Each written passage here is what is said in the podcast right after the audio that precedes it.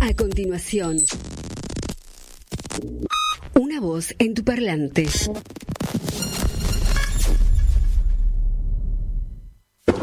¿Me dices dónde estabas?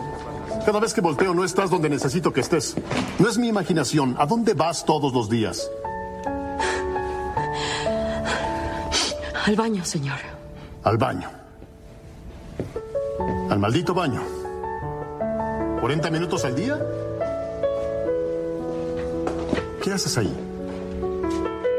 El tiempo se agota. Deposito mucha confianza en ti. Es que aquí no hay baño para mí. ¿Cómo que aquí no hay baño para ti? Dije que aquí no hay baño. Dije que no hay baños para gente de color en este edificio, ni fuera de la sección oeste que está a 800 metros de aquí. ¿Sabía eso? Tengo que caminar hasta la Patagonia para hacer mis necesidades. Y trabajo como burro día y noche, viviendo de café de una cafetera que ninguno de ustedes quiere tocar.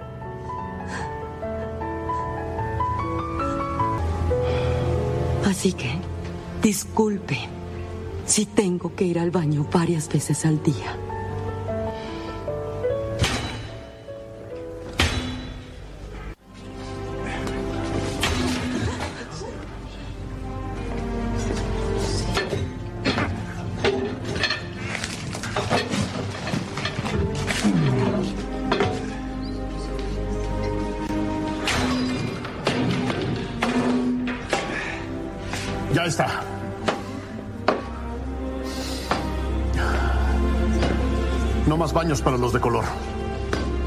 Baños para blancos. Solo son baños. Usen el baño que les plazca. De preferencia el más cercano. Aquí en la NASA, orinamos del mismo color. Te doy la bienvenida a Una voz en tu parlante. Idea y conducción de quien te habla, Daniel Adrián Madeiro. Qué frío de cagarse que hace hoy.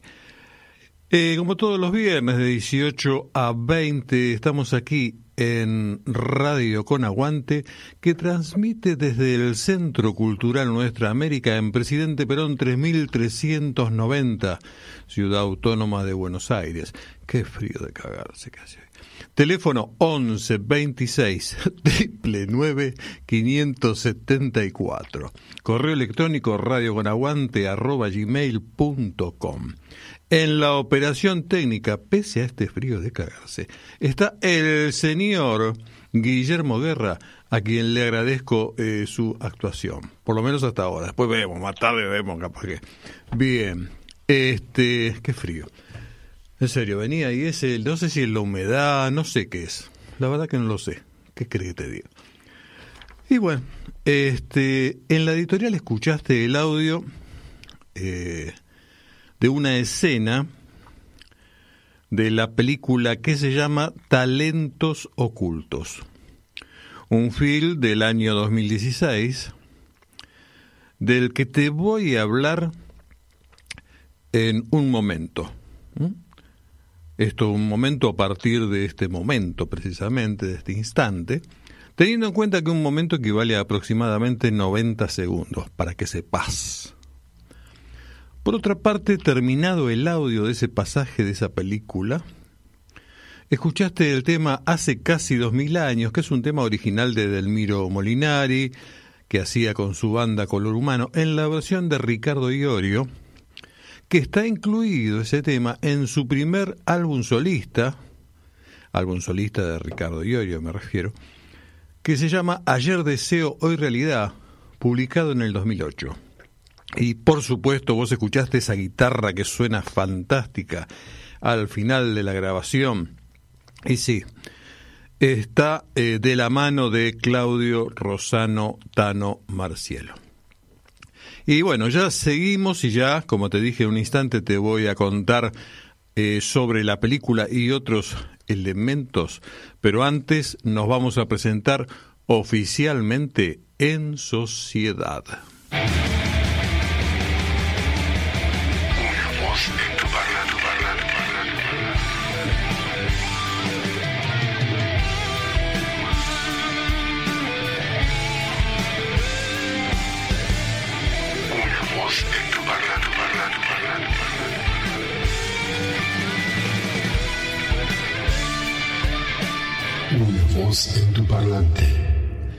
Así es, estás escuchando una voz en tu parlante.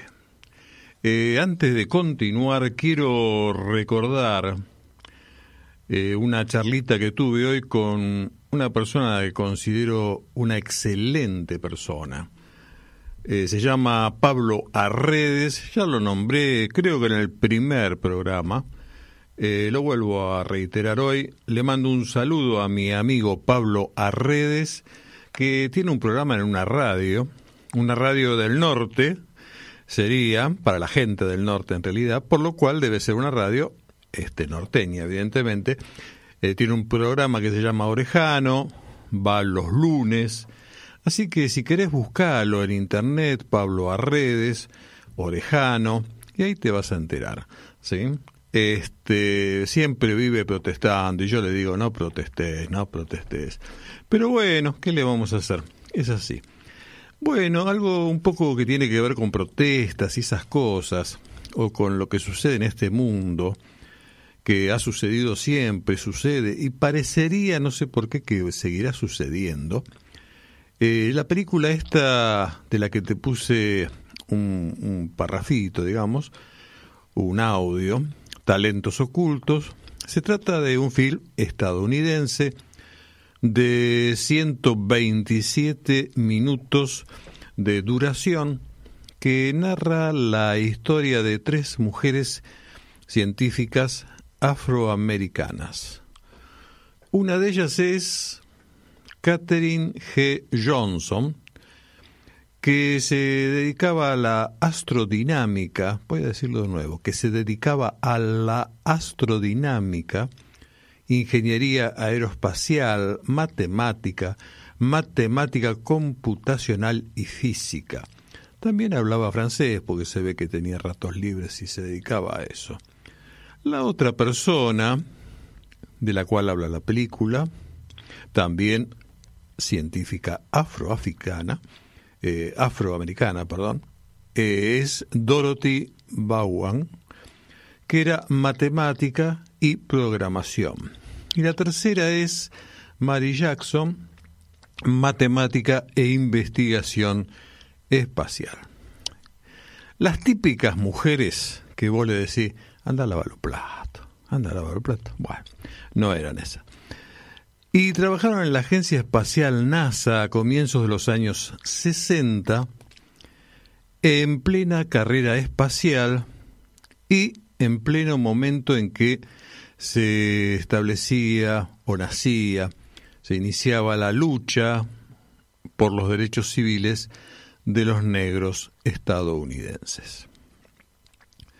La misión que tenían estas tres personas, junto obviamente a otro equipo eh, de la NASA, era poner en órbita al astronauta John Glenn, quien en 1962 fue lanzado al espacio, por supuesto en una cápsula, ¿no?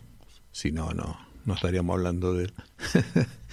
al espacio en una cápsula que orbitó la Tierra tres veces y allí vio algo que le cambió la vida a nivel espiritual, según he leído por ahí. Este mm, dice que vio unas diminutas esferas brillantes que danzaban alrededor de la cápsula de forma angelical.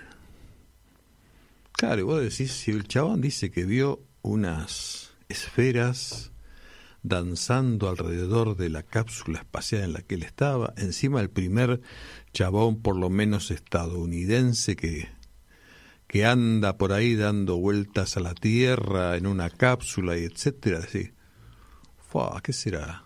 Marciano, ¿no? Esas cosas extraterrestres. Y bueno, más adelante eh, se buscó una explicación a esto, no investigué tampoco tanto porque no sé si amerita o por lo menos no ameritó para mí tanta investigación, pero más adelante se dijo que se trataba de su orina congelada.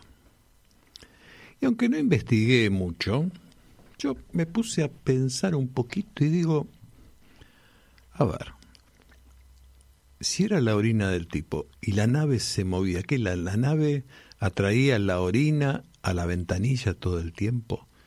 Cuadro de situación. Hay una nave que tiene ventanilla porque si el tipo dice que vio unas esferas brillantes, bla, bla, bla, bla, bla. Bien. Después, en el espacio no hay luz. Si no hay luz, ¿por qué brillaban las, ¿cómo se llama esta? Las esferas. Eh, ¿Por qué los seguían? Eh, son preguntas que dejo para un debate. Seguramente tenemos que armemos quizá una comisión investigadora. Seguramente lo haremos acá en la radio, ¿eh? probablemente. Y dediquemos tres o cuatro programas a investigar esto, que esto sí que es algo serio. A ver si era PIS o no era PIS.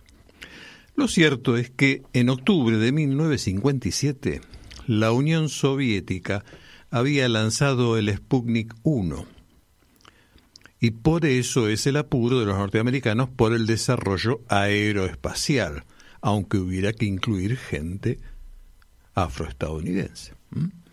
Este, y bueno, y esto de que estaba en la carrera espacial y todo eso, pone de manifiesto una vez más lo que yo les comentaba hace unos viernes atrás, cuando les comenté sobre una película eh, que es muy corta, creo que dura poco más de media hora o algo así, de que está en Netflix y que refiere de unos soldados estadounidenses de origen judío que eh, para su extrañeza, iban a ser este, embarcados, eh, enviados a la guerra, a la Segunda Guerra, en su momento, cerca de los finales, casi diría, de la, de la Segunda Guerra, y le dijeron, no, no, no, no, ustedes vengan para acá. Eran tres, cuatro, cinco, no me acuerdo cuántos eran, pero eran poquitos. Y entonces los mandaron a un lugar secreto, y ese lugar secreto era como un spa. Imagínate un, un lugar este como puede haber en Las Leñas, me imagino, en Bariloche o lugares así que hay donde va la gente que tiene mucha plata. Y entonces estás en un hotel donde hay de todo, de todo, de todo, no falta nada.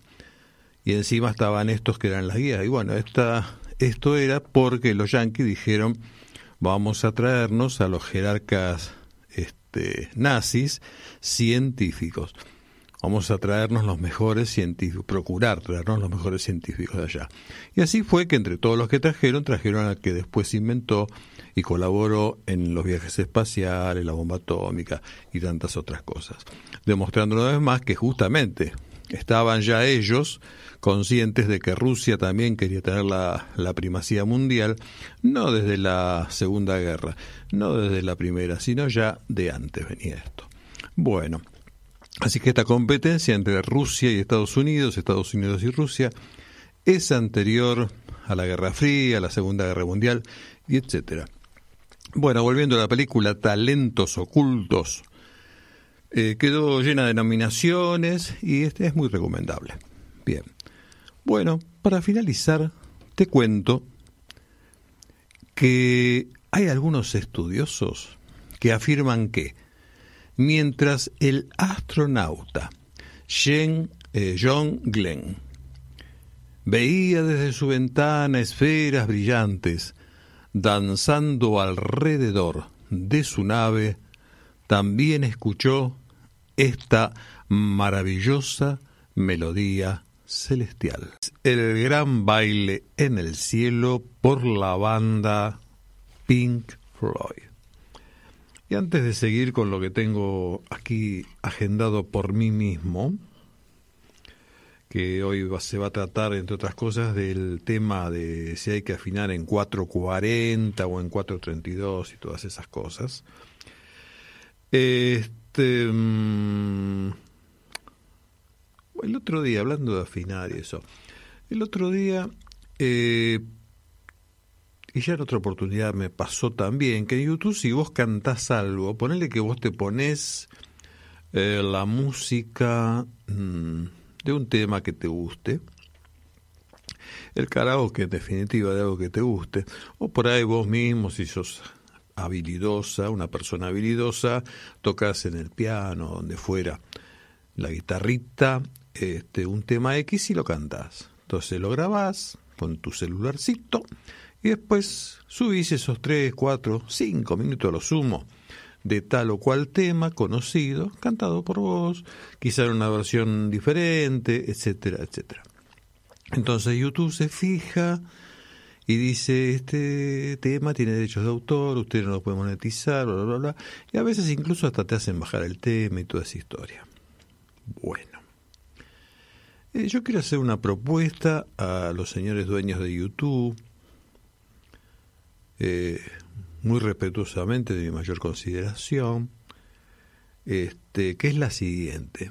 Teniendo en cuenta que además eh, YouTube es de Google y que además Google es todo. Después te voy a contar, entre las pocas cosas que yo puedo saber, todo lo que es Google. Te decía, eh, si vos cuando vas a subir una canción, a mí me parece que estaría bueno que se dejen de joder un poquito con esto de los derechos de autor. ¿En qué sentido lo digo? Me parece que sí, obviamente si yo, por ejemplo, hago canciones también mías, o tengo músicas mías, o, o tengo escritos míos, ¿sí? Bueno, o tengo algunas fotos que he hecho artísticas mías en algún momento. Bueno, desde luego a mí no me gustaría que alguien venga y diga, esto es mío y no es de él porque yo sé que es mío. Pasa. Y quizá pase alguna vez. Bueno, eh, de nada me va a servir tener los antecedentes de haber escrito tal ensayo de tal cosa en las redes, si vienen otros chabones y dice los derechos de autor los tengo yo y sonamos. Bueno, más allá de cuánto se haya publicado o aparecido en internet algo. Entonces yo lo que digo es esto, me parece a mí que en el caso específico de las canciones y YouTube, lo que más debiera medir YouTube sería por ejemplo, condición sine qua non, que cuando vos te suscribís a YouTube y armás tu canal, te pongan monetiza o no monetiza.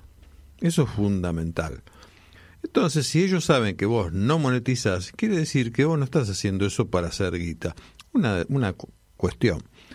Este, entonces, bueno, ya ahí saben que, bueno, lo ponen simplemente porque es un gustito que se quiere dar de cantar eso y punto. Y además, ¿qué puede ganar una persona con eso, o al revés, ¿qué puede perder el autor por, por eso? Sí, tiene que ser obligatorio que no monetices y además que dejes bien claro que es un cover, es una reversión de eso, este, hecho por otra persona, y que ese tema es el tema tal de autor fulano de tal y que no es tuyo en absoluto. Si vos dejas todo eso claro, que no es tuyo, que es de fulano, que el tema se llama tal, y que vos no haces guita con eso, está todo bien. Entonces me parece que sería más fácil, menos complicado, menos de que te, te bajan después, aparece uno que te lo hace bajar, ¿viste? No, no sé. Digo, no sé, tampoco, mm, digamos, no, no me parece que afecte a tanto. El otro día estaba, ayer, Ayer estaba preparando el programa para el próximo viernes. Que el próximo viernes, te advierto, va a ser un programa eh, con un solo tema. Un solo tema, así como lo escuchas. Un solo tema. Qué sé yo, vamos a ver qué resulta, pero se me ocurrió, digo, un solo tema. Así que vamos a escuchar durante todo el programa, musicalmente hablando, un solo tema. Bien. Y bueno, y vos entonces vas a ver ahí, por ejemplo, de ese un solo tema que vas a escuchar, todas las versiones que hay es terrible, es impresionante. Este, y si no se pudo, y, quien hizo ese tema, no pierde guita por eso. Es más, hasta te lleva o te remite a que al final vayas a ver cuál es el original de ese tema y que admires a quién lo hizo o quiénes lo hicieron, etcétera, etcétera. ¿Qué sé yo? Sugerencia. Bueno, y ahora vamos a lo importante. Yo sé que tenés buena memoria.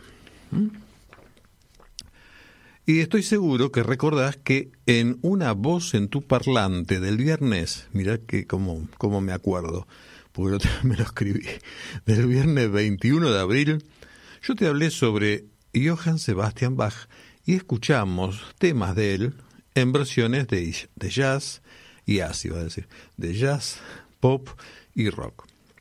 Además de enterarnos de datos históricos desconocidos de este compositor, este, tractados de un libro llamado Historias insólitas de la música de Lawrence Lind, libro que recomiendo para los amantes de la música clásica, igual que hay otros libros también de ese mismo autor y de otros que son muy, muy recomendables. Y en aquella oportunidad prometí que en algún momento te iba a hacer escuchar un audio sobre un tema que en algunos círculos, no realmente de músicos, eh, sino más tipo New Way o similares, New Way, perdón, New Way, New o similares, eh, generan debates, ¿sí? Se trata de si la afinación de los instrumentos musicales debe realizarse en 440 hercios o en 432. Esto de 440 hercios es una frecuencia de sonido de referencia para la afinación de todos los instrumentos musicales. Pianos, violines, guitarra, lo que vos quieras. Este valor de referencia se estableció a efectos de unificar mundialmente el sistema de afinación.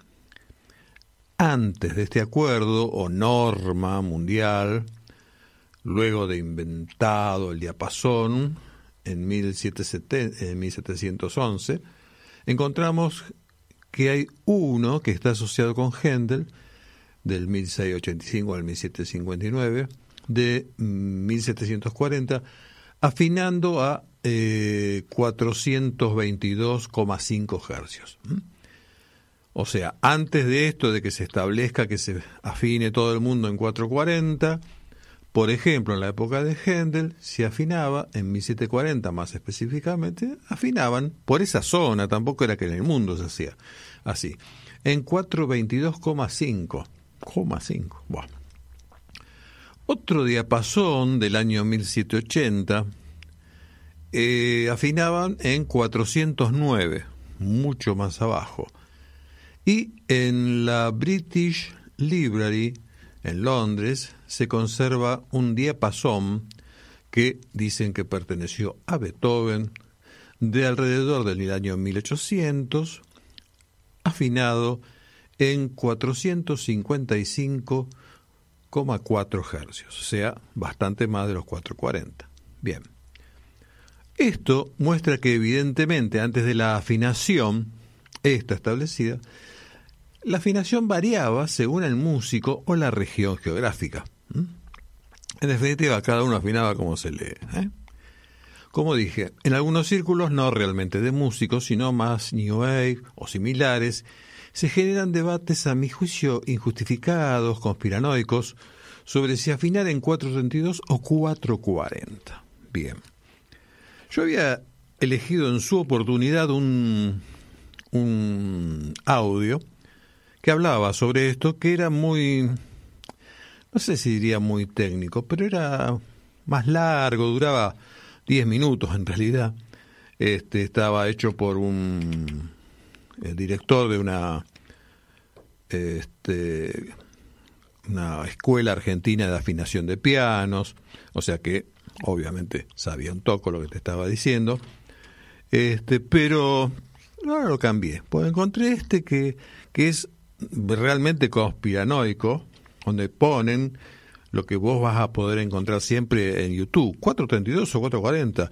El universo necesita 432, cosas así, ¿viste? Bueno, ahora vamos a escuchar este parte eh, no parte, vamos a escuchar un audio que es el que encontré, un audio que dura cuatro minutos más o menos, un poquito más, y este, va a haber silencios en algún momento. Entonces, bueno, yo ahí eh, le estoy diciendo a Guillermo, yo ahí, Guillermo, ahí te voy a hacer la ceñita como para cortarlo ahí. Igual se va a quedar el bache, es el silencio. Este, así acotamos algo mientras este, va sonando el audio. Este, así que quedamos con el aire y bueno, largamos y va a haber dos o tres cortes, creo. La música nunca se ha tocado igual en diferentes lugares. La afinación ha variado incluso de una orquesta a otra. Pero como sucedió con el flúor a mediados de los 50, se estandarizó una afinación en 440 hercios, es decir, la nota La debía tener esa frecuencia.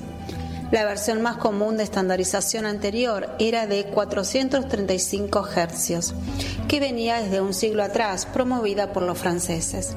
Este cambio fue realizado por la Organización Internacional de Estandarización, ISO, en 1955, lo que obligó a los fabricantes de instrumentos a adoptar esta norma.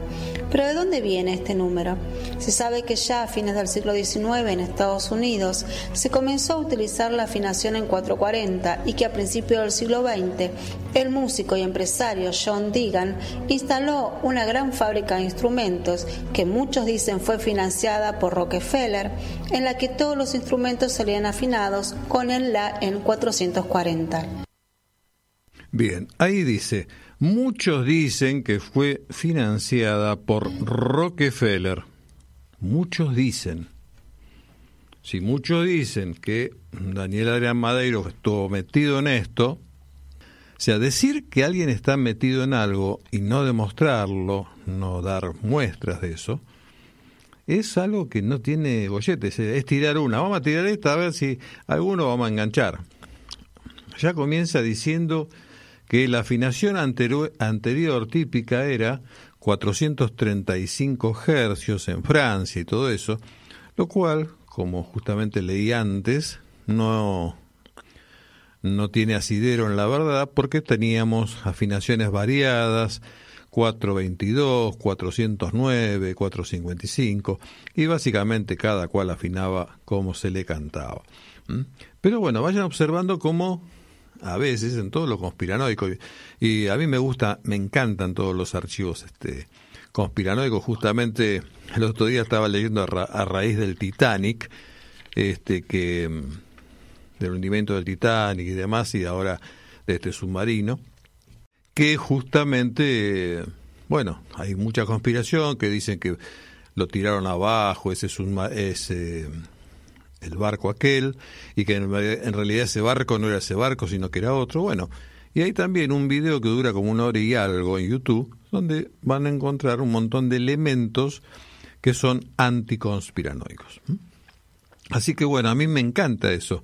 Y yo puedo decir que hay cosas que me parecen verdaderas, cosas que no, pero es muy importante investigar, porque si no uno se queda con lo que sí, porque viste, fulano hizo tal o cual cosa. Bueno, hay que ver si eso es tal o cual, y bueno, hay que, hay que ocuparse. Es más fácil creer que ocuparse, ¿no? Pero es bueno andar ocupándose. Bueno, seguimos escuchando. La empresa hizo donaciones de instrumentos a escuelas y universidades. Se decía que era para promocionar la marca Digan, pero en realidad era para instalar esta norma de afinación para Estados Unidos y luego para el mundo. ¿Por qué tanto esfuerzo por una nota? Esta afinación es nociva para el sistema energético humano, que precisamente limita nuestra capacidad de discernimiento y reacción, provocando además distintos trastornos físicos y psicológicos. Por lo que los controladores, al descubrir esto, intentaron establecer esta norma a nivel mundial. Viste lo que dice, que si eh, se está demostrado que al estar todo afinado en 440 vos te sentís mal. Es, seguro vos, a vos te debe estar pasando, a todo el mundo, no sé si viste que la gente en la calle está muy mal toda. Es porque están con los auriculares, entonces, según esta señora, y este, claro, nos están rompiendo el bocho con toda la música que está toda afinada en 440. Imagínate vos. El mundo entero anda mal. ¿Y por qué anda mal? Acaba de dar la respuesta, porque a propósito está todo afinado en 440 y como está todo afinado en 440, estamos todos locos, ¿me entendés? No tiene asidero lo que está diciendo, porque si esto fuera que todos te altere y toda esa historia, y nadie está alterado, ¿eh? de verdad, si esto te altera, entonces bueno, pongamos caso 4.40 y ponemos música esa que es para meditación, por ejemplo. está en 440 y no serviría. ¿Me entendés, hermana, lo que estás diciendo? Ponemos esa música, viste, todo así, o la música hindú, o lo que fuera, todo en 440 y ah, no. Sí, sabes que estoy yendo a yoga, estoy yendo a meditación, pero no, no, no, te cada día peor, ¿eh? y es por, es por el 440. Bueno, vamos a seguir mejor. El esfuerzo de Rockefeller apenas tuvo repercusión en Europa. En 1939, la ISA, organismo de estabilización norteamericano, financiado por Rockefeller, se reunió con la UNSCC, organismo de estandarización inglés financiado por los Rothschild, para, entre otras cosas, tratar este tema. Pero comenzó la guerra y no pudieron continuar. Así que fue necesario que alguien más realizara el trabajo. Aquí es donde aparecen, como siempre, el ejército del señor del bigote. Este, bueno, acá habla de Rockefeller y ya vuelve a nombrar a Rockefeller y ya que estamos, y ojo que no estoy defendiendo a Rockefeller, que debe tener un buffet de abogados eh, que es millones de veces mejor que todos los abogados de Argentina juntos, así que eh, no creo que le necesite. Bueno, y también aparece Rothschild, otro más al que tampoco yo defendería en absoluto, ¿eh? toda banca internacional y toda esa historia. Bueno, entonces, ahora mete a los dos, dice que los dos se complotan. Bueno, pero por suerte aparece el señor del bigotito. ¿Por qué no dice Hitler? Dígame, no entiendo por qué no. ¿Qué es eso del señor del bigotito? ¿Cuánto suspenso en todo esto? Eh? Joseph Goebbels, ministro para Ilustración Pública y Propaganda del Tercer Reich, firmó un decreto en el que se ordenaba universalmente la afinación en 440 Hz. A partir de entonces, muchos fabricantes de instrumentos europeos se vieron obligados a empezar a afinar de esa manera.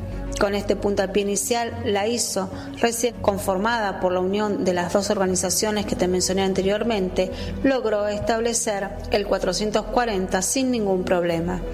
Este es el estándar que se utiliza hoy en día, pero hay muchos grupos e investigadores que afirman que es necesario cambiarlo por 432, que es mucho más beneficioso para los seres humanos y el planeta.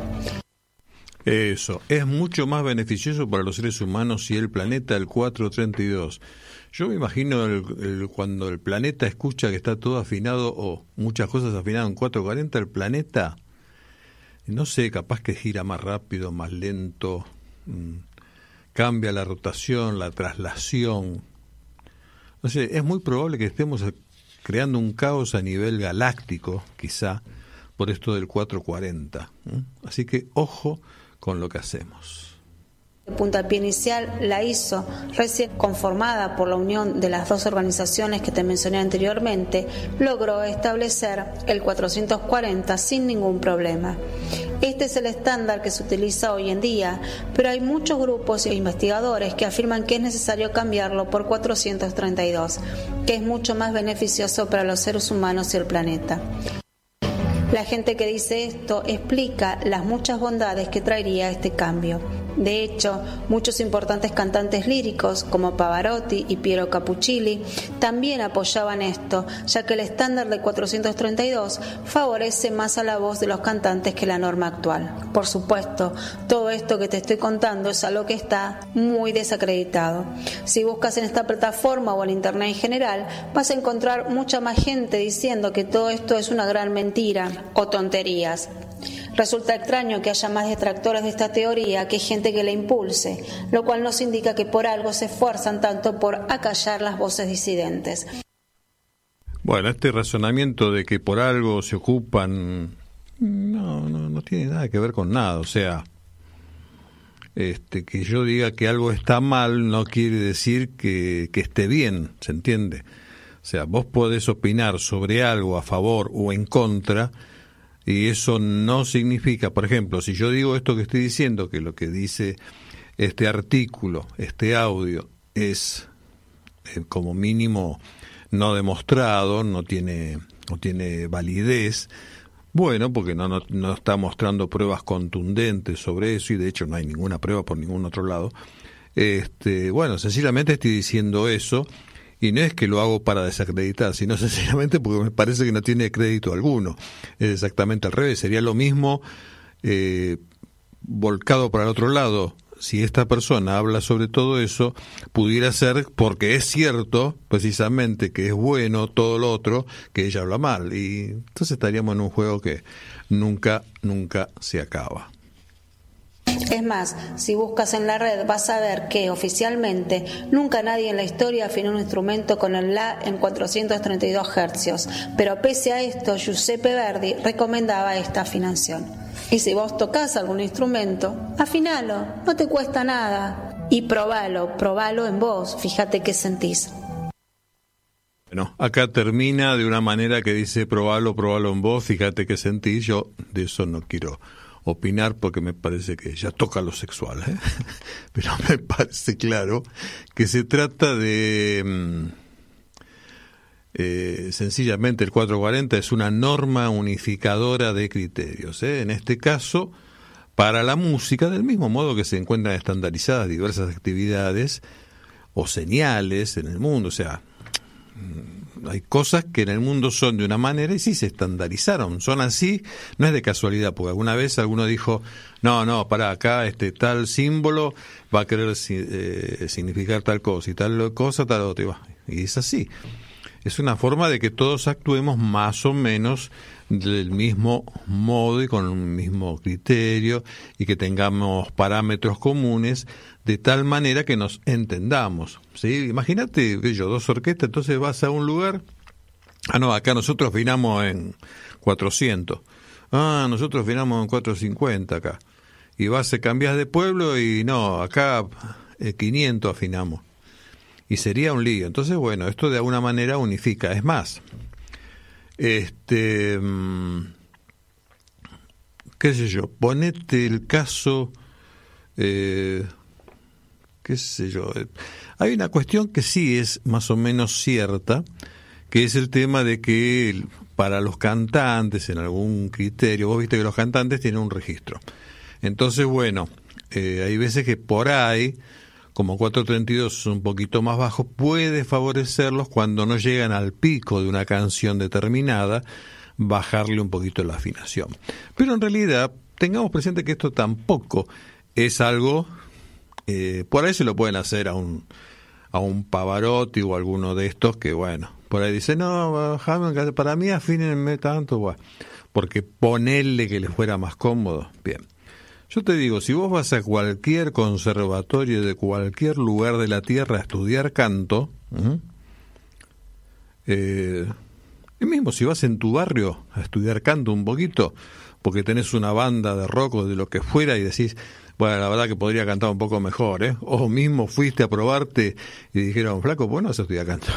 bueno, entonces vas y vas a ver que ninguna profesora o profesor de canto eh, te va a, decir, bueno, acá hacemos en 432 o acá en 4... No, toca el pianito y el pianito va a estar afinado igual acá, en Almagro, si vas a un profesor de canto en Almagro, en Lanús, en San Isidro, que sea, el piano va a estar afinado igual y vos vas a aprender canto en la escala que corresponda de acuerdo a, a, las leyes del canto y toda esa historia. ¿sí? Nadie va a cambiar nada todo va a estar en 440.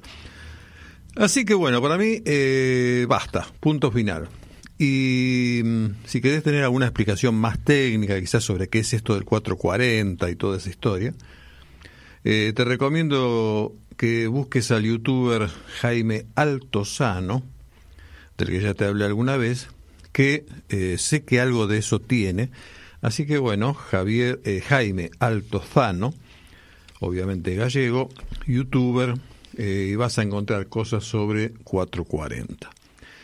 Y eh, a fin de rescatar un poquito la última frase del audio este, te paso a continuación un fragmento de otro video que ejecuta varias, varias. Hay un músico que decidió simplemente para que tu oído capte este, pasar, eh, tocar, interpretar varias melodías em, en 432 y 440. Bueno, yo seleccioné una sola conocida para que veas. Se trata de una partecita que él toca en la guitarra de We You We Here de Pink Floyd, seguimos con Pink Floyd. La primera va a estar ejecutada en 432 y luego en 4.40 para que, como dice esta señora al final del video, lo pruebes en voz y te fijes qué sentís. Una voz en tu parlante. Ahí te acabas de dar cuenta que la diferencia que hay es súper, súper mínima. Este, y si escuchás a Pink Floyd en, en sus versiones, lo que puedas encontrar en YouTube, por ejemplo, vas a ver que están en 440. De paso te digo. ¿Eh? Pero acá ves, eh, 432 era lo primero, 4, eh, 440 segunda, y es prácticamente lo mismo. Y como les dije, pasta de conspiraciones. ¿eh? Pensemos en el tema este de el Titanic y todas esas cosas también, que hay ideas que creen que pasó tal cosa o pasó tal otra. Bueno, hay que ver muchas cosas y bueno, vemos qué, qué es lo que lo concreto. Lo concreto es, por ejemplo, que yo te decía de YouTube, de, de Google y de YouTube, ah, que es de Google. Y yo te puedo decir, y vos fíjate que si yo te puedo decir algunas empresas de Google, yo que soy un simple pajarraco, todo lo que te podrán decir los que saben. Pero te cuento algunas empresas de Google para que veas todo el poder que tienen eh, los dueños del sistema, propiamente dicho, del sistema, Internet y demás. Por ejemplo, Google es eh, quien maneja el sistema Android. Android es de Google. El calendario de Google, Chrome y todas las variables de Chrome es de Google. Chromecast es de Google. Eh, hay herramientas de dibujo, de documentos. Bueno, el Google Drive también, por ejemplo. Google Air. Google Finanzas. Formularios. Gmail. Gmail es de Google. Um, a ver. Bueno, Google Fotos, fuentes, mapas, eh, Google Play, Google TV en Estados Unidos, por ejemplo. Eh, hay Wi-Fi también de Google, hojas de cálculo de Google, eh, bueno, página de noticias de Google. También hay traductor de Google, el Waze es de Google YouTube es de Google y hay infinidad, infinidad, infinidad de prestaciones que son de Google. Y esto lo traigo a colación porque, como te dije, yo estaba leyendo el libro El enemigo conoce el sistema, estaba, no estoy leyendo eso. Bueno, donde habla sobre este, todo lo que a través de la incorporación de Internet y demás, este, han logrado penetrar en, en, la vida de cada individuo, ¿no? Y en una parte del libro me separé esto porque me pareció interesante. Dice Marta Peirano, que es la autora de El enemigo conoce el sistema, cualquier espía te dirá lo mismo. El dato más valioso sobre una persona no son sus correos personales, sino su posición geográfica. Yo puedo ver un correo, pero por ahí si no te mando un correo no sabes nada, por decirte. Sin embargo, lo más importante es la posición geográfica. Sabiendo dónde está a cada momento de su vida, entonces alguien, entonces sabremos dónde vive, dónde trabaja, cuántas horas duerme, cuándo sale a correr, con quién se relaciona, a dónde viaja, cómo se transporta de un sitio a otro, cuál es su terraza favorita, frente a qué escaparate se para, en qué tienda del mercado compra, si recicla, si se droga, si toma anticonceptivos, si va a la iglesia, si va a conciertos al aire libre o prefiere los DJ, si come en restaurante de comida rápida o es más bien tipo gourmet. Sabemos quién le gusta y a quién intenta evitar, con quién come y cena, cuánto tiempo pasa con cada uno y a dónde va. Sabemos si tiene un amante, si se hace el enfermo, si apuesta, si bebe. Sabemos cosas que la propia persona no sabe como sus rutinas inconscientes y sus correlaciones sutiles.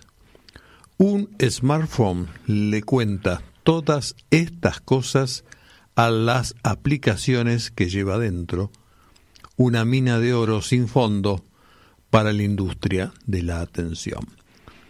Y hasta en un momento dice algo que es muy simple, que es que nosotros le damos permiso a todas las aplicaciones desde desde el inicio mismo de todo este tema, le damos permiso para que use el micrófono y usen la cámara. Entonces vos pensás que tienen la cámara de los dos lados, los celulares, por ejemplo.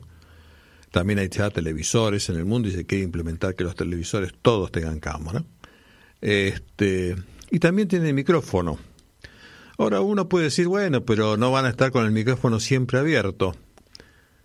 Y hay una cosa muy tonta, ¿no? Que eh, en un momento que estaba leyendo, ella pone de ejemplo la autora que dice, uno puede creer que no están abiertos todo el tiempo y que no están todo el tiempo escuchando y analizando y viendo los algoritmos, no es que hay una persona escuchando. Y fíjate vos que, por ejemplo, viste que está el Alexa, entonces vos decís, o decís, eh, Hello Google o algo así por el estilo. Y cuando vos decís eso, se activa el celular o se activa la prestación de Alexa o lo que sea. Para que eso pase, tiene que estar encendido el micrófono. Mm. Si el micrófono no está activo, todo el tiempo, no vas a ver cuando decís, Alexa, eh, ¿qué hora es? O Alexa, cambiame la tele. Mm. Bueno, bárbaro. Quería dejarte más tranquilo, ¿viste? Nada más que eso. bueno, eh, ahora eh, íbamos. Tengo, mira, hoy tengo, traje unos libros de Charlie López. Somos lo que decimos y Charlie López, ¿de dónde vienen las palabras y frases de nuestro lenguaje cotidiano? Que ese me gustó más, ¿eh? Vi unas partes que están. Bueno, y cuando volvamos, eh, porque ahora viene la pausa, cuando volvamos, eh, te voy a decir algo sobre el cierre de listas. Algo que aunque a vos te parezca mentira, lo podés, eh, lo que te voy a decir no es muy novedoso porque lo podés ver mismo en la... Si estás viendo ahora el programa, por ejemplo, en YouTube, no en YouTube, en, en la app de un eh, radio con aguante, vas a ver algo que te va a dar la pauta de lo que se viene en política eh, con el cierre de listas, una primicia exclusiva de una voz en tu parlante y después te voy a pasar lo que considero son los mejores temas de Charlie García. Y si todo sale bien, te voy a cantar también al final, como estoy haciendo últimamente, para joder un poco. Bueno, nos vemos en un rato. Chao.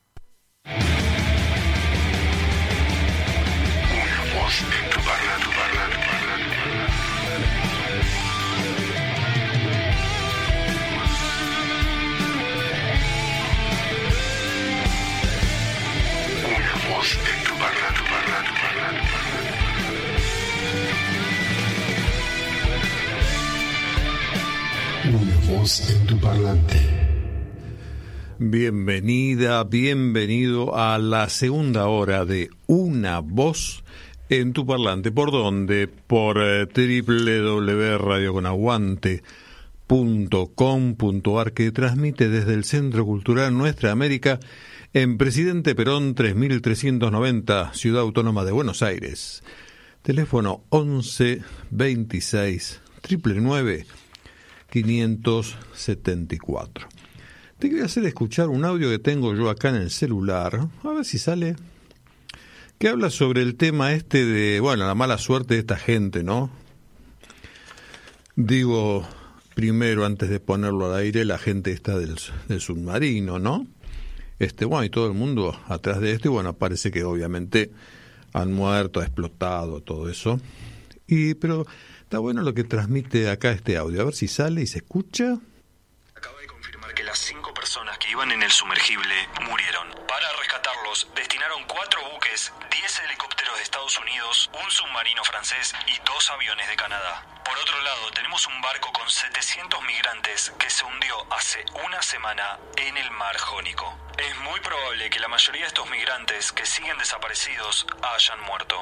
Obviamente no tuvieron la misma importancia mediática o incluso política que tuvieron los cinco millonarios del sumergible, lo que deja mucho para pensar. ¿Qué opinan?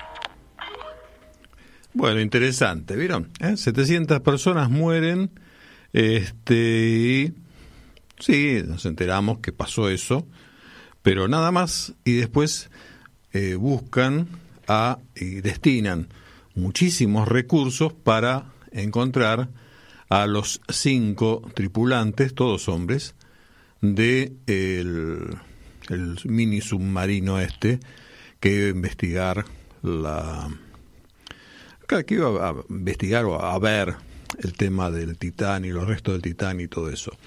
Eh, les sugiero, como siempre digo, que examinen, vean, eh, se, se, interioricen sobre quiénes eran los, este, las personas, estas cinco personas, contando el, el que manejaba, digamos, el piloto del submarino, no sé cómo se llama, este quiénes eran y van a ver que las cinco personas eran importantísimas. Uno eran padre e hijo de este de un país asiático y no sé exactamente cuál era la función. Bueno, son personas súper, súper importantes. ¿eh? Es como decirte, volviendo al tema anterior del 432-440, como si Rockefeller o alguno de los parientes fuera ahí. Bueno, algo así, algo así. Búsquenlo, es un dato menor, quizá, pero está bueno enterarse. Bien. A ver, a ver por dónde sigo ahora. A ver. Bueno, en principio vamos a escuchar... Eh, te, no, te voy a contar de esto. Tengo dos libritos acá, los voy a mostrar acá. Uno de ellos es este, que es un libro que se llama Somos lo que decimos, de Charlie López. Y acá hay otro libro que compré más recientemente, Charlie López, ¿De dónde vienen? ¿Sí? Bueno, son libros que están piola porque estos libros son libros que yo los uso para amenizar las lecturas. Soy eh, medio irregular. Por ejemplo, voy leyendo el libro de esta señora, El enemigo conoce el sistema, a su vez por ahí te leo algo de, de, otro autor que no tiene nada que ver, que no tiene nada que ver, qué sé yo, este, ponerle Freud por decirte una pavada, y a su vez leo esto y a su vez veo otra cosa, y entonces con esto voy matizando como para desconectarme un poquito. Este somos lo que decimos, eh, está bueno porque te trae frases, a ver, por ejemplo, me lo dijo un pajarito, a ver qué dice acá. ¿De dónde sale eso? Utilizamos esta frase para dar información sin revelar las fuentes o para confirmar la veracidad de alguna sospecha o rumor. La creencia generalizada de que los pájaros poseen información que no le es accesible al ser humano, por lo menos hasta ocurridos ciertos hechos o sucesos, o sucesos, se remonta a tiempos inmemoriales. Noé, por ejemplo, envió una paloma para que le anunciara el momento de bajar del arca. Recién lo hizo cuando ésta regresó con ramas de olivo en su pico. Rómulo, por otra parte, acordó con Remo que el nombre de la nueva ciudad que habría de ser Roma lo elegiría quien avistase más pájaros. En la antigua Grecia y Roma los augures, adivinos, observaban el color y el vuelo de los pájaros para hacer sus predicciones. Desde tiempos remotos se sabe también de las características de percepción de las aves para predecir ciertas catástrofes cuando aún no hay evidencia que se las anticipe a los humanos, por ejemplo, temblores, inundaciones y tormentas severas. De ahí que también se les adjudique la capacidad de vaticinar distintos tipos de acontecimientos, sin olvidar, por supuesto, que durante décadas las palomas mensajeras fueron portadoras de mensajes, tanto en tiempos de paz como de guerra. Lo expuesto parece ser suficiente para justificar la frase me lo contó un pajarito, sin que nadie, aun tratándose de una metáfora, se atreva a cuestionarla. Bueno, de ese tipo de cosas habla este libro, ¿no? Hay uno que era la vaca atada, pero no sé si figura como la vaca atada o algo así. A ver si lo encuentro, porque la verdad es que no lo separé, sencillamente me acordé y los metí en la cartera, este, y punto. Bueno, pero no sé, pero el tema de la vaca atada Acá te cuenta que la vaca atada viene de que antes, eh, a veces decimos, lo que pasa es que acá hay muchas frases que en este libro somos lo que decimos, secretos y curiosidades e historias de 300 dichos y expresiones que usamos todos los días. Te decía que acá hay muchas cosas que, que están escritas que, que ya no se usan más. Por ejemplo, antes se decía, y ya ahora supongo que no, eh, tiene la vaca atada como diciendo el tipo este o la persona esta, este, sabe bien cómo viene la mano y lo que tiene que hacer y, eh, y por eso está en la posición que está, como que está bien ubicado, todo ese tipo de cosas. ¿No? Como que no es cualquiera. Tiene la vacata que sí que sabe, ojo con este. Bueno. Y eso viene de eh, la gente que mm, en la época de la colonia, comenta el libro que los que viajaban a Europa, pongamos, iban obviamente en barco, ¿no es cierto? Los viajes eran largos. Y entonces las familias acaudaladas argentinas que iban o que podían acceder a ese viaje en barco hacia Europa, en general llevaban su vaca. sí. Llevaban su vaca y las colocaban adentro del, del buque, o sea, iban en el buque, y entonces tomaban la leche de su vaca. De ahí vendría ese dicho, tiene la vaca atada. Pues la tienen atada ahí y era para asegurarse la provisión de leche fresca durante su viaje rumbo a las Europas. El otro libro de Charlie López, de donde vienen las frases y palabras de nuestro lenguaje cotidiano. No lo leí prácticamente, pero me gustó un poco más porque estuve así pispeándolo un poquito, pispeándolo, que palabra vieja eso. Este, y resulta que encontré este una, una parte que incluso él, el autor, o los que hicieron el libro, lo que sea, dice a ver, creo que está acá, acá. Sí, dice parte del el sexo, sus buenas y malas palabras. Pone un sellito triple X. Este, parte del contenido de esta sección no es recomendable para menores de 18 años. Bueno, ahí ya me empezó a interesar, te darás cuenta, ¿no? Y entonces dice, bueno, habla de algunas palabras y, por ejemplo, dice a pedir de boca. Entonces dice pico, un roce de labios, así llamado por comparación con las aves que juntan sus picos en un acto parecido a un beso humano.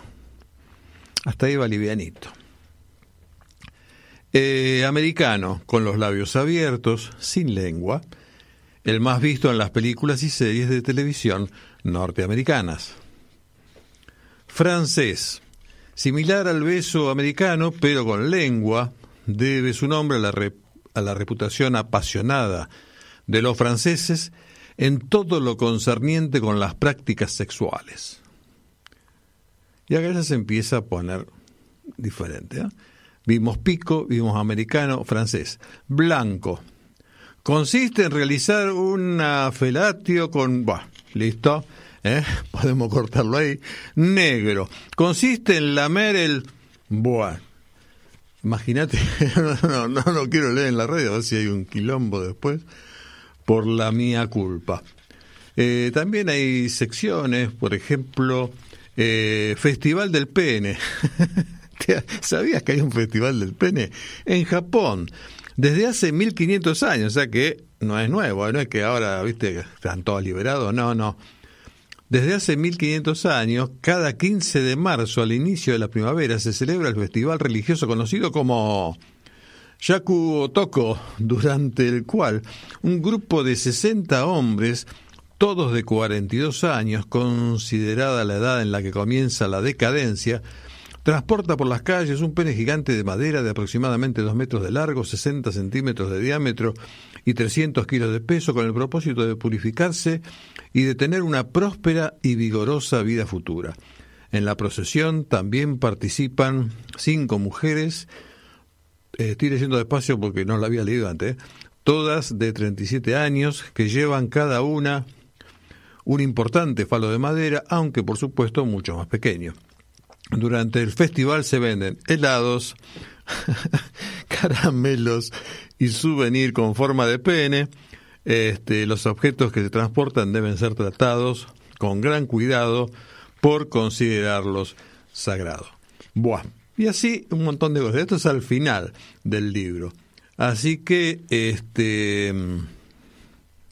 Bueno, después hay un. Acá, bueno, no voy a decir la palabra, pero hay una palabra cuando que se refiere al, acá en Argentina, ¿no? Que nos referimos al pene, ¿sí? Pero que decimos, pero ¿por qué no me agarras, eh?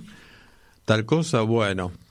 Al igual que el término pis, esa palabra deriva de la onomatopeya de pish, que imita el ruido de la micción. O sea, el sonido que se escucha cuando el macho de nuestra especie orina. O sea, eso, la palabra, viene de, de Pish. ¿eh? Eh, bueno, y eso. Bueno, está, o sea que ese libro es el que más me gusta de los dos de, de Charlie. Este, bien, vamos a escuchar ahora mejor un poco de música. Y le digo, Guillermo, vamos a escuchar el tema 8. El tema 8 que es mm, el tema que canta Santiago Motorizado y aunque les parezca extraño, va a cantar No podrás de Cristian Castro.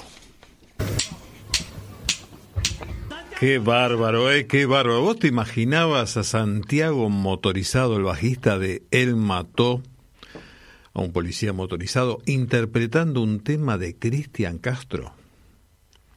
Si me dijiste la verdad, dijiste que no. No, no te podés imaginar. Esas cosas, la verdad que son increíbles.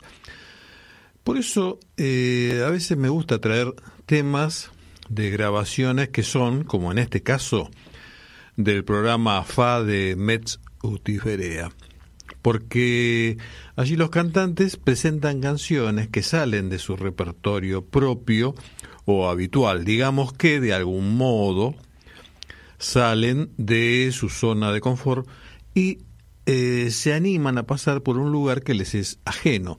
Acá si vos escuchabas bien la canción de mm, que estaba cantando Santiago Motorizado, eh, que a propósito en un programa de reportaje que se llama Caja Negra, que también lo ves en YouTube, le han hecho un reportaje que me gustó, me gustó porque a mí me gusta eh, el matón policía motorizado, el, el, grupo y demás, me gusta ese tipo de música así. Este, y bueno, él cuenta, ahí te vas enterando en la caja negra, en ese reportaje, bueno, de dónde viene todo eso y bueno, cómo se fue formando el grupo y demás. Y te decía que si vos escuchás este tema, lo puedes buscar, por supuesto, en internet, este, cantando esto de Cristian Castro, vas a ver que hay un pedacito por ahí que fuerza la voz, un poco. Y bueno, pero ese es el juego, ¿no? Está bueno, está bueno jugarse por ver cosas que vos decís y no sé y qué sé yo. Bueno, cambiando de tema, yo te dije primicia absoluta primicia absoluta para una voz en tu parlante. Y ahora te voy a hablar así, derecho, a la cámara, así. Eh, cierre de listas. Estaba viendo acá en la tele, queda una hora, cuatro, no, una hora no, perdón, un día, un día y no sé, cuatro horas, treinta y seis minutos, treinta y dos segundos. Bien. Y yo te puedo decir que hay una lista, a vos te hablo, que ya cierra. Y podés verla en, el, en tu celular, si estás usando la app de la radio. Y la has visto durante todo este tiempo, a lo largo de los distintos programas. Fíjate bien.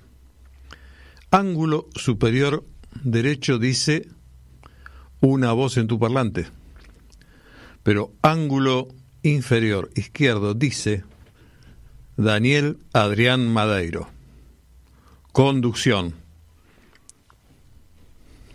Es más claro imposible. Solo te queda una opción. Cuando llegue el momento se ríe, Guillermo se ríe. Cuando llegue el momento, yo estoy ahí para vos, porque no quiero que pase lo que está pasando en algunos lados. Yo sé que no llegás a fin de mes, porque yo no llego a fin de mes. Yo sé que no podés tener tu casa propia, porque yo tampoco puedo tener mi casa propia. Yo sé que vos por ahí no tenés un auto, porque yo tampoco tengo un auto. Y sé que vos tenés muchas, muchas cosas que deseas y que no tenés. Bueno, yo quiero poder darte esas cosas. Pero para poder dártelas necesito poder. Y el poder me lo podés dar vos. Con tu voto. Dándote cuenta que yo estoy de tu lado. Y apenas, apenas asuma, ya vas a ver que por lo menos yo sí voy a poder acceder a esas cosas y a partir de ahí, eh, bueno, vendrá una lluvia de alegría para toda la gente. O al menos lo voy a intentar. Eh, sobre todo me interesa mucho ayudar a los chicos. A los chicos míos, ¿no? Este, y después vemos. Lo, lo, voy a ir viendo despacito, despacito, pero eh, confía. Porque tenés que tener esperanza. Si no tenés esperanza, ahí lo tenés claro. El monitor te lo dice. Y te lo dijo todo el tiempo. Fíjate los videos desde el primer programa de abril de Una voz en tu parlante. Daniel Adrián Madeiro. Conducción. La mejor propuesta. Todos están viendo a ver qué van a hacer, qué no van a hacer, con quién se juntan, con quién no se juntan. Yo no me junto con nadie. Mi único compromiso es con vos. ¿Eh? bueno, y ahora vamos a escuchar algo que es eh, maravilloso. Sí, señor. Se trata de lo siguiente.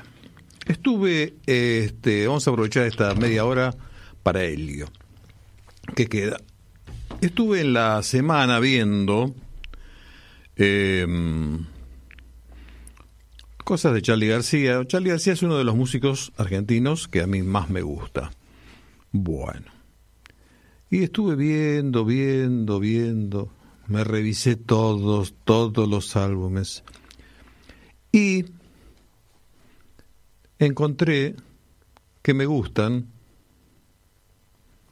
cinco temas. no quiere decir que no me gusten los demás y que obviamente que es un genio y toda esa historia. Es más, advertí lo siguiente, que también me da la impresión es algo frecuente en todos, por lo menos en Cerati también, que es que a partir de que son solistas, mejoran. No sé, a mí me dio esa impresión.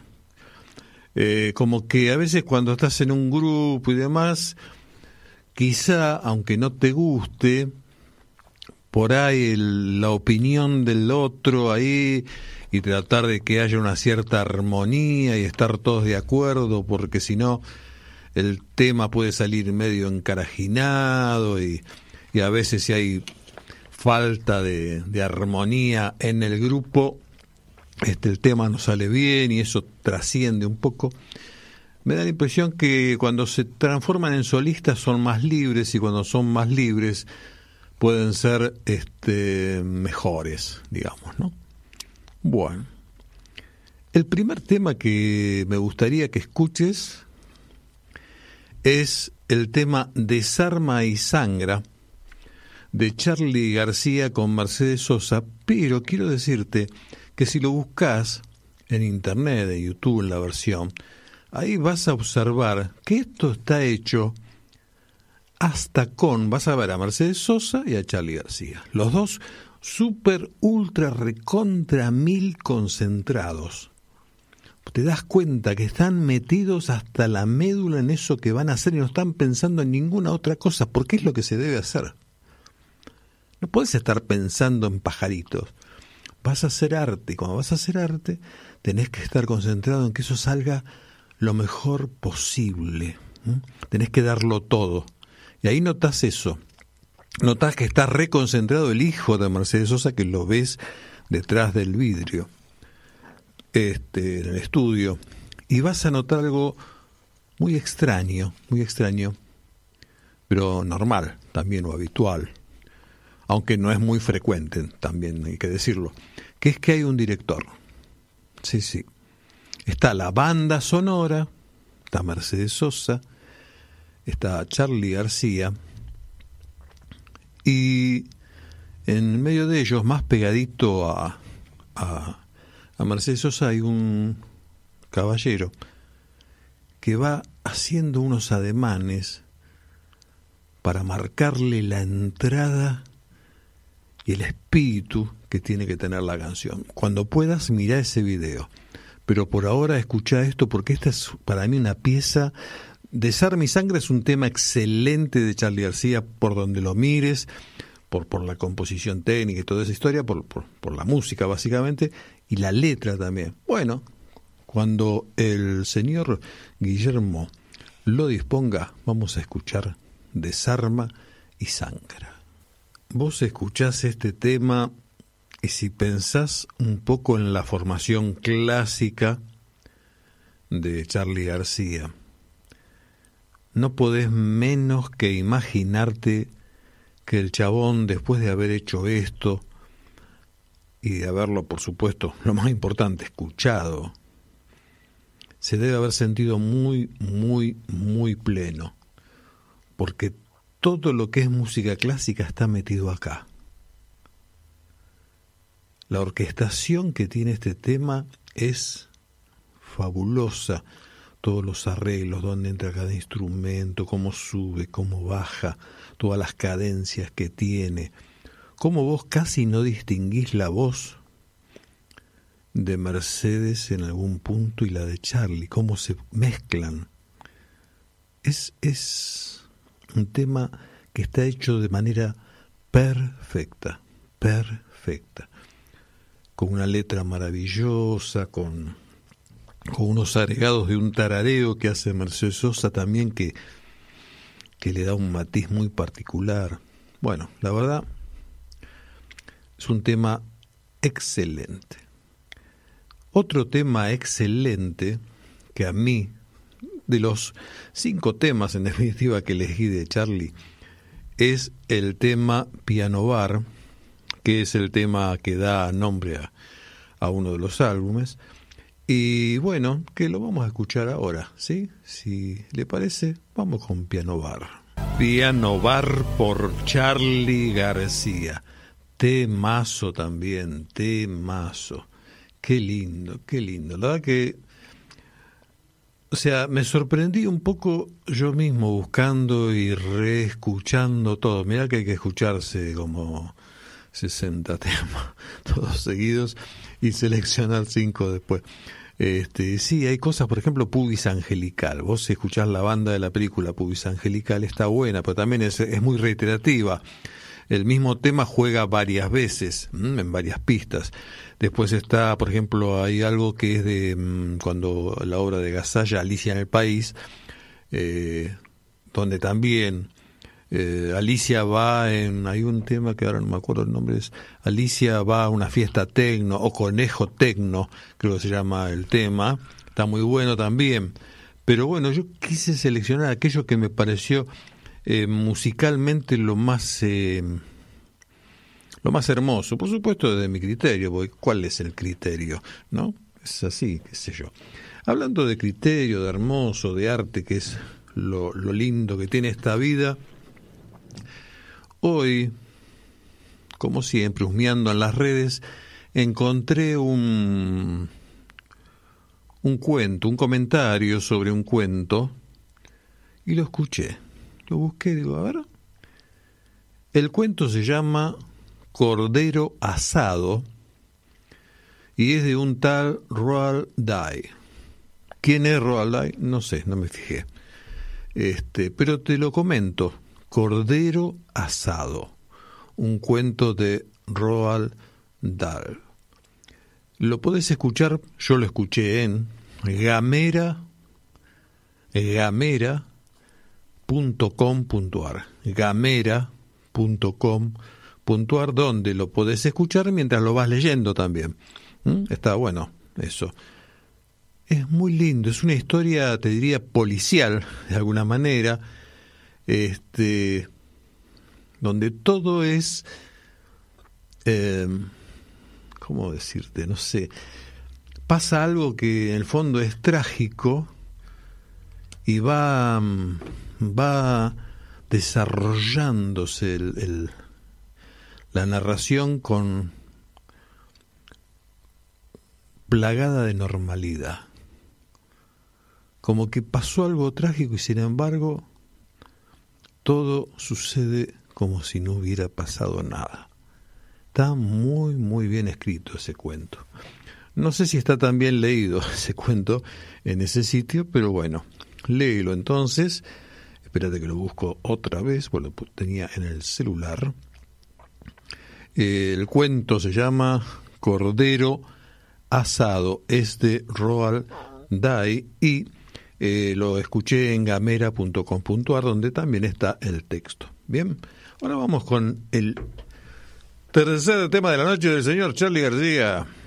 Tema que también me encanta y me encanta el video.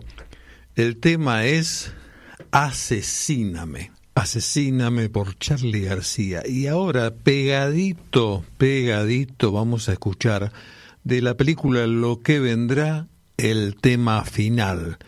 Lo que vendrá, tema final, por Charlie García.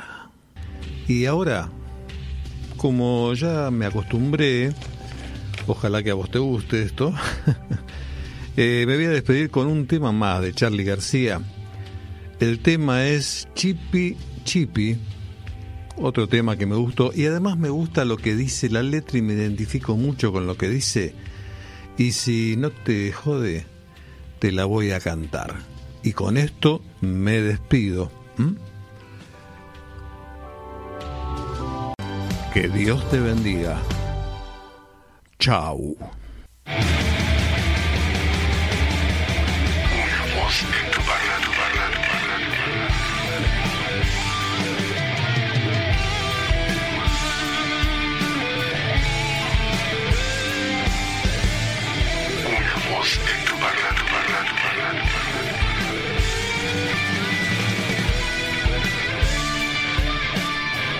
En tu parlante.